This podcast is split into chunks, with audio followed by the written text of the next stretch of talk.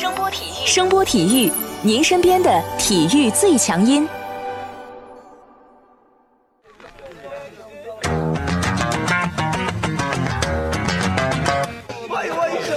Yo yo, it's boogie time, so come on, let's swing it, alright? 看 NBA 风云，聊 NBA 故事，这里够有趣，这里够专业，没错，这里就是大话 NBA。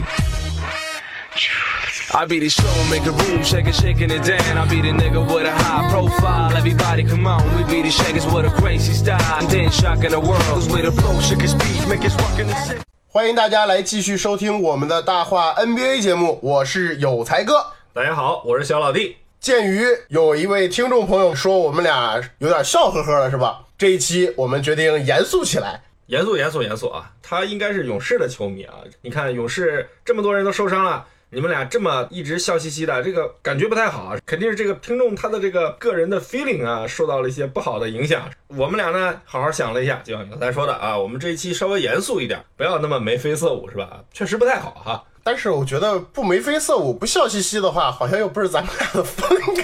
也先尽量尽量啊！你看你这两分钟不到都破功了啊！毕竟我们俩也不是什么正经人啊。什么叫不是正经人？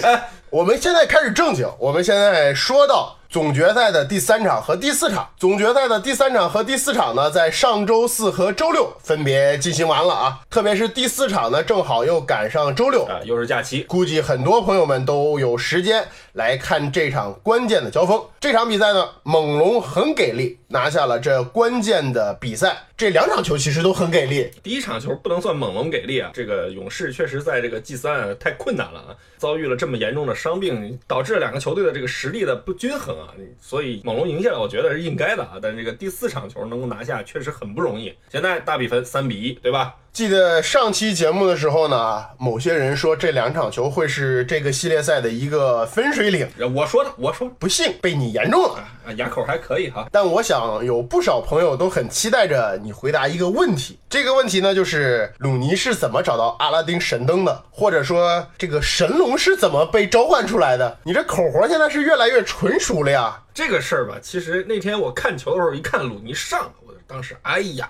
这个估计全世界的人都被科尔还有勇士的这个公关给忽悠了啊！当时鲁尼在这个 G 二打完，对外的这个消息是鲁尼锁骨骨折，而且呢，NBA 官网和 ESPN 给出的这个受伤位置的标注全部是胸部 chest 锁骨这个位置，大家都是知道的，骨折了。怎么可能还能打球呢？当时沃神也是给出了这个可能报销的消息啊，复出了，只能说明一句话，我们都被忽悠了。在看这个 G 四的时候，鲁尼一上，我第一反应就是必须去弄明白这家伙到底是怎么伤了，对吧？而且目前比较靠谱的版本是说，鲁尼伤的是肋骨软骨，他的这个具体的伤病情况是第一肋骨非位移性软骨骨折。这个说法其实和最开始说的这个锁骨骨折的严重性啊，我个人觉得应该是差了十万八千里啊！不知道咱们听众里有没有学医的啊？如果有学医的，希望各位大神给我们科普一下啊！因为在这个西方的这个说法，他们会把就是轻微的骨折和骨裂都算在一起，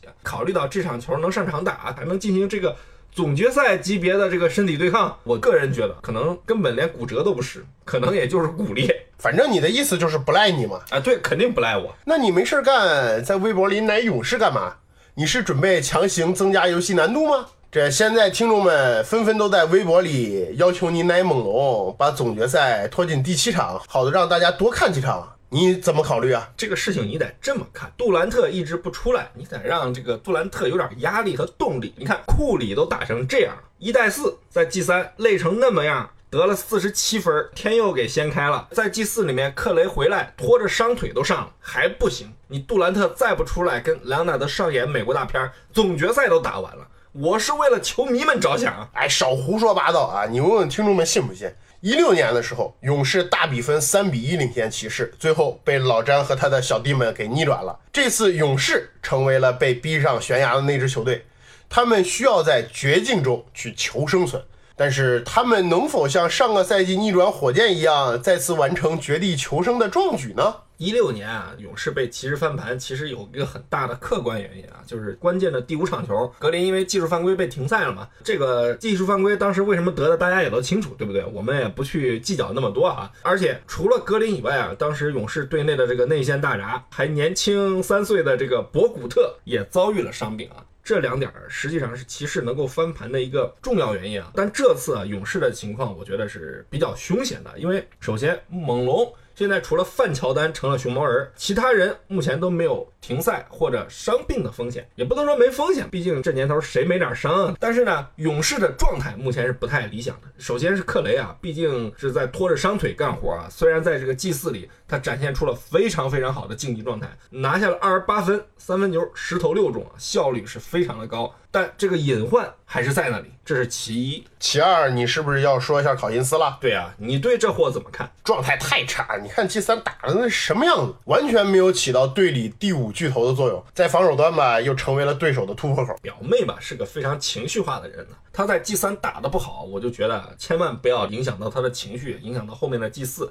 这 KD 不回来，他毕竟是勇士队里现在能找到的一个最好的帮手。结果呢，第四场比赛还是被猛龙的内线群给摁着摩擦了啊！整场比赛从考辛斯在场上的这个状态来看啊，你能明显的看出他跟 G 二差别很大。不是说他打球不努力啊，但是动作的频率慢，奔跑的节奏慢，在篮下的感觉呢也不好。唯一剩下的就是他的高位策应能力了。哎，双刃剑嘛，你砍了别人一场，就开始伤及自己家人了啊。G 三里面，因为这个勇士的阵容太残了，表妹被委以重任。但很遗憾，就像刚才有才说的，这被猛龙的内线群限制的太厉害啊，被摸到命门了嘛。然后呢，这祭祀的猛龙就打得更加清晰了，针对表妹就篮下包夹你，有机会打转换，给你跑着玩。表妹这移动能力差，防挡拆能力差，防守选位差的这三个劣势啊，就像被拿了放大镜一样，去在那不停的照你啊。你从这个祭祀开场，其实我们就能看到啊，表妹其实她是憋着劲儿想干一番大事业啊。但这个无奈发力过猛啊，开场三次失误，啊第一次失误底线突破的一个传球失误，第二次突破被切，第三次篮下强攻被仨人罩住，然后传不出球啊，这三个失误加上这个 G 三的糟糕表现，我觉得就像心理暗示一样，基本上就给表妹算在 G 四里面定了个基调，结果这家伙也真够争气的，G 四里面是越打越差。咱们不清楚表妹的这个身体状况究竟如何，毕竟也是刚刚伤愈，也伤过啊。对，而且她的这个伤病，我觉得其实对她影响是非常大的，不管从身体上还是心理上啊。但是从第四场的这个较量里面啊，我个人的直观感觉是她的这个力量和爆发力现在是越来越差了啊。面对三十多岁的小佳，整个系列赛打四场了，她一直处于下风，而且。差距现在是越来越明显。刚才你说的这三个失误里面啊，第一次是他开场在右侧底角一对一面对西亚卡姆，在完全没有身体对抗的情况下把球给传丢了。他那个球想传的是中路空切，这中路除了猛龙的人没看到有勇士衣服啊，就直接就球丢出去了啊。嗯，咱且不论他这个传球选择怎么样，你这种表现。反正我感觉完全对不上总决赛级别的这种发挥啊！好歹你也是这么大体重的一中锋，你先形成背身或者直接往篮下杀呀！你造个犯规是挺合适的嘛？对对，你面对的是西亚卡姆，你面对的不是大马羊，怕什么嘛？反观啊，勇士队里这个鲁尼和博古特上来后啊，首先一点，人家防守确实比他好，能护框；其次，人家还能吃饼。你说现在的中锋啊，如果这点事儿你干不好，你就算再能策应，再有射程，还要你有什么用？对不对？本职工作干不好。其次啊，我觉得就是考辛斯啊，在为库里和克雷提供的这个挡拆啊，效果太差。你说你这么大一体重，身高又不低，你居然挂不住防守人。从祭祀的这个比赛，我们可以很清晰的看到，丹尼格林和小卡这两个算是猛龙外线最主要的两个防守者，人很轻松的就能绕过他的这个防守。这个东西就是技术上的不足了，对不对？你看看这个博古特和格林，他们在做挡拆的时候，这个站位时机的选择以及做强时的那个位置感，其实明显是好过他的啊。然后。最后就是老问题，防不住挡拆。其实开场的时候总是能够做到大延误和回防到位啊，世界级的前三分钟。然后呢？然后就没然后了，真不行了，把考辛斯从首发拿下去打衔接阶段吧，你防不住，然后在进攻端又耽误事儿。他的这个技术特点必须在高位持球后去动起来的。但是小加现在不吃这一套，而且猛龙一帮子人防守又好，第四场里面给表妹下了无数个套。你进去了后连个转身动作都做不出来。那拿谁首发？鲁尼？我真觉得有伤的鲁尼都比他强啊！而且博古特的效果明显也比考辛斯强太多。第三场和第四场里面，勇士几次起势赢分的时间段都是博古特在场。先不说他熟不熟悉勇士体系的问题，你看看第三场里面博古特登场了以后与库里的那几次配合，在库里吸引防守后，博古特可以出现在最合适的位置去等着吃饼，而且他在篮下真能守得住框。鲁尼呢，现在就是一个年轻版的博古特，而且他的运动能力更好，终结能力。目前来看也变得更强，但有问题是这两个人能打多长时间？鲁尼要不受伤了，我觉得他首发是应该的啊。但现在鲁尼有伤，祭祀能打二十分钟，我真的觉得这已经很奇迹了啊！甭管是软骨还是肋骨，是不是？反正都是骨折啊或者骨裂，这个我觉得应该是很疼的啊。博古特呢年纪太大了，他的体能能否支持他打更多的时间呢？我觉得也是个很大的问题。而且其实他的脚下速度也并不快，而且嘛，你这样掉个儿啊，关键是你出场。时间怎么分配啊？我觉得科尔已经算是很照顾表妹了啊！现在球队站在悬崖边上了，而且比赛打到这个阶段，已经进入到了名牌阶段，你不调整，完全就是等死。而且现在勇士最大的问题不光是表妹这个位置，或者是克雷的伤病，是勇士赖以生存的持球挡拆，在这个系列赛里面一直打不开。库里和格林的这个挡拆啊，从这支球队夺冠那一年开始啊，一直都是勇士的这个大杀器啊。厉害的原因无外乎库里在挡拆之后有巨大的这个持球进攻和投篮威胁，同时呢，格林在挡拆后的顺下的时候，他有非常非常出色的这个分球能力啊，自己能攻框。其次呢，他分球、传球能力太强。但是呢，在这轮系列赛啊，即使在头两场克雷身体状态非常好的时候啊，库里在打挡拆配合的时候效率依然不是很高。为什么？因为猛龙防的确实好，反倒是水花兄弟通过。无球找到机会的时候，他们的进攻效率更高，所以这个中锋位置上的掩护质量以及防守强度问题就显得越发明显了。博古特在无球的时候做强，明显效果好很多啊。猛龙这边摆明了就是七到八人轮换。主力打的时间非常长，几个替补除了麦考外，在进攻端战斗力呢也都非常的强。勇士如果在进攻上自己再打不出来什么太好的配合或者效果来说的话，那就被限制的特别厉害。我们都说这个防守赢得总决赛，但你防的再好，你最后还是得自己能攻进去，对不对？你就是把人家防到七十分，你自己得不了七十分以上，那不是还是白瞎？当然了，猛龙也确实防守上做的非常到位啊。说到这个猛龙厉害，咱们不单要光说说他们的防守，咱们也得把这个来核心单练出来，好好说道说道。通过这一个系列赛，我觉得小伙子战斗力不是一般的强。总决赛或者说整个季后赛啊，他在进攻端啊展现出来的这个破坏力，平心而论，我觉得应该。超出了大部分人对他的这个固有印象吧，而且呢，这个老球迷估计啊都很喜欢他这个单手持球晃动的这个动作啊，帮主在临啊！不知道乔老爷子看到莱核心现在比赛的这个样子，心里是个什么样滋味儿？微微一笑，点点头，嗯，有老夫当年七成的风采。说实在啊，在本赛季的季后赛，莱核心基本上做到了无死角、全覆盖的进攻范围。从他的季后赛投篮热图，我们就可以很清晰的看到啊，莱昂纳德除了左右两侧四十五度位置的三分命中率低于联盟的平均水平以外，在场上其他的投篮位置，他的效率基本上是高于联盟的平均水平的。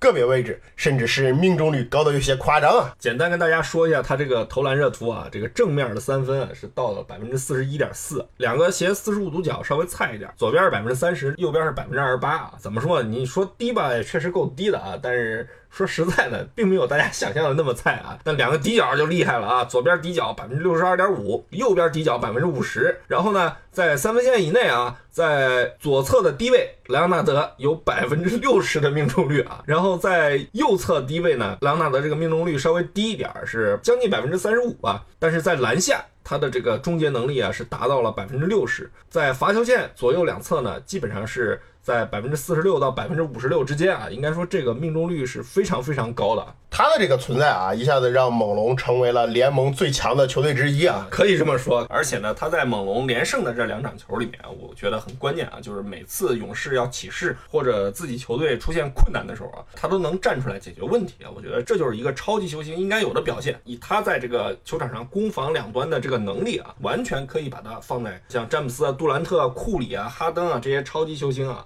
跟他们相提并论，并驾齐驱啊。这个系列赛打到现在，有球迷跟媒体说勇士不应该去放丹尼格林这个点，就是因为对他的防守强度不够，才造成了第三场比赛里面格林的状态回勇。这个东西吧，我个人觉得跟莱昂纳德的巨大威胁也是有一定关系的。抛开这个伤病和阵容因素不说，当这个莱昂纳德在场的时候，你无论这个勇士有没有克雷啊，单靠伊戈达拉一个人是很难去限制住这个莱昂纳德的啊。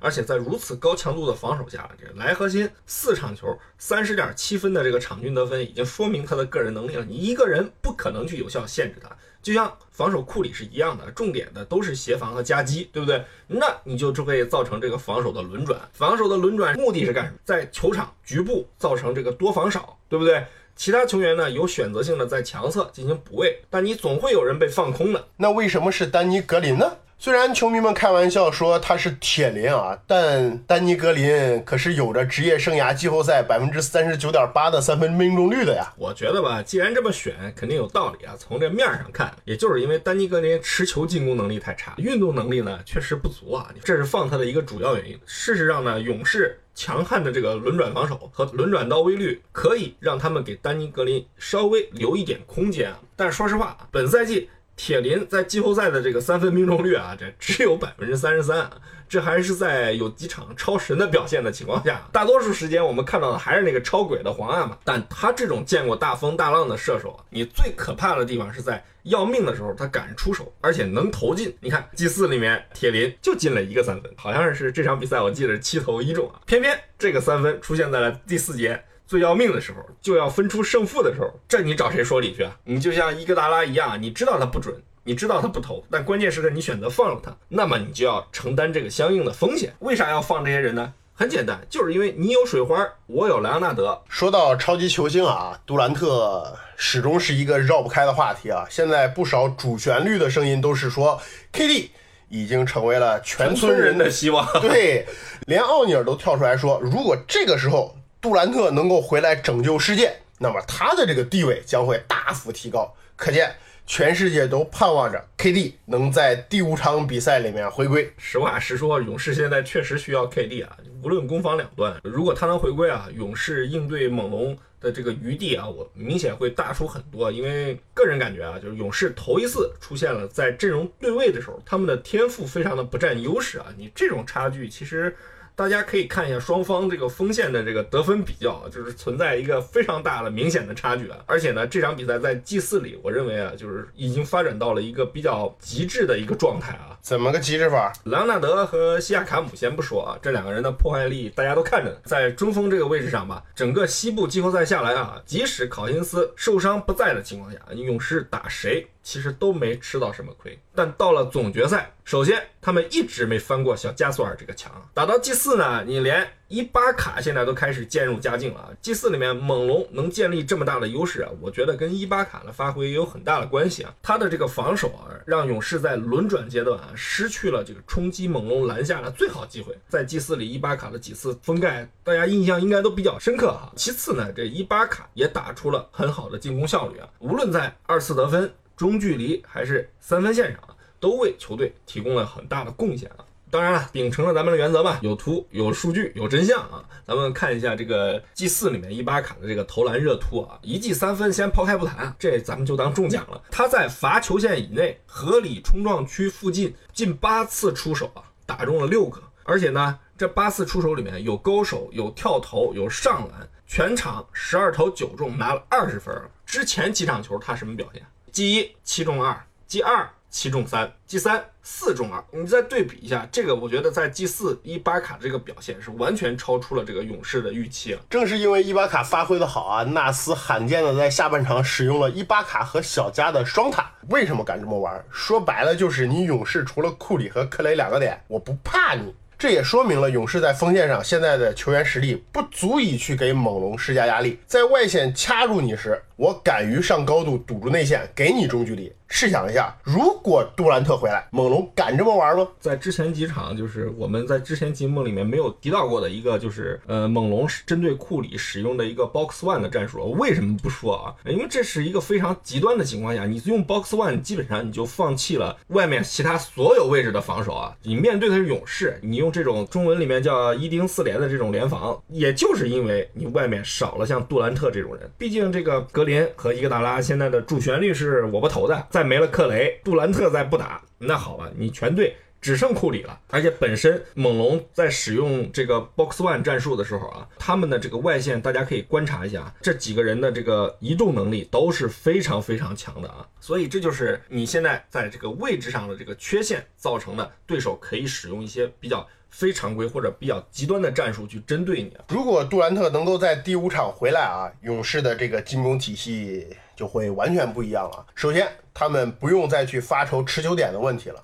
库里和克雷不用再同时承担进攻发起和终结两个重担。因为杜兰特的这个持球进攻太猛了嘛，他会打破这个猛龙目前的这个防守平衡啊。你猛龙的几个小个子，特别是范乔丹，你将会面临完全不同的这个防守压力。杜兰特完全可以选择找他的这个防守人去做一个挡拆配合，然后错位打他嘛。想想开拓者那哥几个原来早几年的时候怎么死的。其次，在防守上啊，勇士最起码会让锋线处于一个均势，克雷跟伊戈达拉的这个压力就会大幅减轻。最后，勇士的真正杀招——汉普顿五小。重出江湖，对，就可以再次使用了。对对，这猛龙目前面对勇士的这个小阵容啊，全部是阉割版的啊。汉姆顿五小从这个打完火箭之后，就再没有出现过啊。应该说，这个是勇士真正看家护院的本事，也不能说看家护院啊。必杀技，必杀技。当然了啊，杜兰特到底能不能回来，咱们现在也不知道。对，有了鲁尼的前车之鉴啊，我觉得勇士的公关都是骗子啊。怪不得人家记者都说媒体餐难吃啊。对，一点都不实在。反正我觉得吧，这个回来的可能性确实比较低了啊。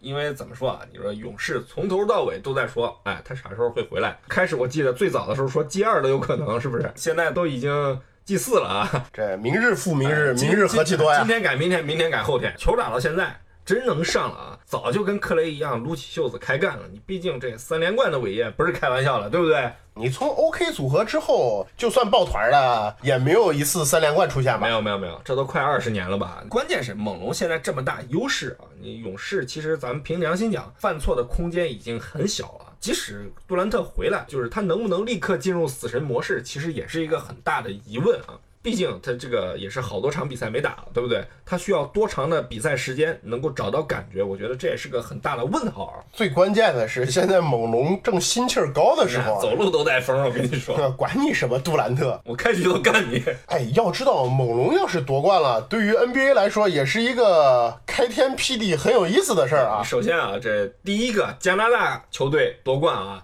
这老美，我跟你说，绝对忍不了。你看吧，我要是预测的不错了吧，我告诉你，第五场黑哨肯定要出现的。我跟你说，呃，不，跟什么勇士啊无关啊，就是有些极端的球迷啊，在这个网上经常说什么勇士队靠裁判啊，这真的，我真不觉得他们靠裁判啊。但如果这次出现这情况，真的只是老美为了把这个冠军留到美国，那得留三场了呀，先撑着，再说你得先活着。哎，其次啊，这个莱昂纳德如果夺冠了，如果如果啊，如果啊，也会成为继沙克奥尼尔和老詹之后又一个在不同球队当核心还能带队夺冠的球星。你这个东西诱惑太大了呀！这江湖地位瞬间就哎仰视一下啊！而且啊，还有一点，我觉得就是猛龙如果一旦夺冠了啊，续约是吧？对，你怎么这么清楚啊哈？这个小卡就没有拒绝的理由了呀！你这要是不签约，真有点说不过去了呀！我在这一点上，我持保留态度啊！我觉得要是夺了冠了，走了他没什么好说了，一句话甩出来，没有哥。你们能夺冠，我又不欠你什么。没夺冠，但是打到总决赛，比如说大战个六七场，对吧？一说，哎呀，没夺冠，差一点儿，我输给了五星勇。你看，哎，这个阵容配置啊，我在这个东部获得如鱼得水，是吧？没准真不走。这你要夺冠了，心理上首先没负担啊，对不对？我第一年来，我来了，我直接，对吧？你对比一下去年，你换我那哥们儿，这没有对比就没有伤害呀。第二，我本身对这儿也没什么感情，但来了之后，我作为职业球员，我很职业，我拼命的打，我以我最好的竞技状态回报你们这些球迷。打完之后，互不相欠了，我没有什么心理负担，对不对？所以我觉得这真的要赢了，就不见得能签下来。我跟你说，不知道细心的听众刚才听出来点什么吗？打到什么六七场，你这话里有话呀！我就这么到嘴边一说，我这已经被听众在微博上 diss 的没脸见人了。这你还这么搞就不太合适了啊！别废话，我现在就想问你一句，你到底想让谁赢？还用说吗？我跟你说啊，这猛龙总冠军，这下公平了吧？一人一下。哎呀，我的天哪！激动的心。颤抖的手，猛龙球迷的心抖三抖啊！没那么夸张，没那么夸张，公平合理，对吧？别说什么我把勇士奶死，不合适，不合适，一人来一下。那反正借你吉言呗，大家再争取看个两场球啥的。反正我的目的大家都是懂的，就是多打几场，万一过早结束了，下礼拜再说啥，那没活干了，多没意思。那就回家歇着呗。哎，不管怎么样啊，其实总决赛打到现在这个地步。猛龙的球迷肯定是希望赶快这个系列赛结束，对，这是一个很大的机会啊！你现在手握两个赛点。呃，勇士的球迷呢，则希望奇迹的出现。但是对于像我们这样的中立球迷呢，管你打几场呢，多打点才好。看热闹不嫌事儿大，我给你总结一下，就这么简单。对，特别是对于那些已经高考完的球迷们来说，对呀，我好不容易解放了，是吧？光明正大的去看球了，你结束了。我怎么办呢？老夫熬出来了，你们这帮人现在不干活，你对得起我吗？对不对？你怎么也得撑到六月二十五号左右吧。那么大家对这次总决赛后面还能打几场，会打成什么样？大家有什么样一个看法，都可以赶快跟我们来留言啊！我们也看看大家是怎么来想的。G 五应该是在礼拜二吧？不知道我们还后面还能再看几场啊？这很关键啊！下礼拜反正大家能看球的也都能看球了，是吧？希望大家喜欢的球队在下周能够取胜。顺便我再说一句更毒的，这赛季你们还想听我们俩说几期？要是想让我们俩多说点的话，来，大家都祈祷一下这个总决赛多打几场啊！我这太无耻了吧！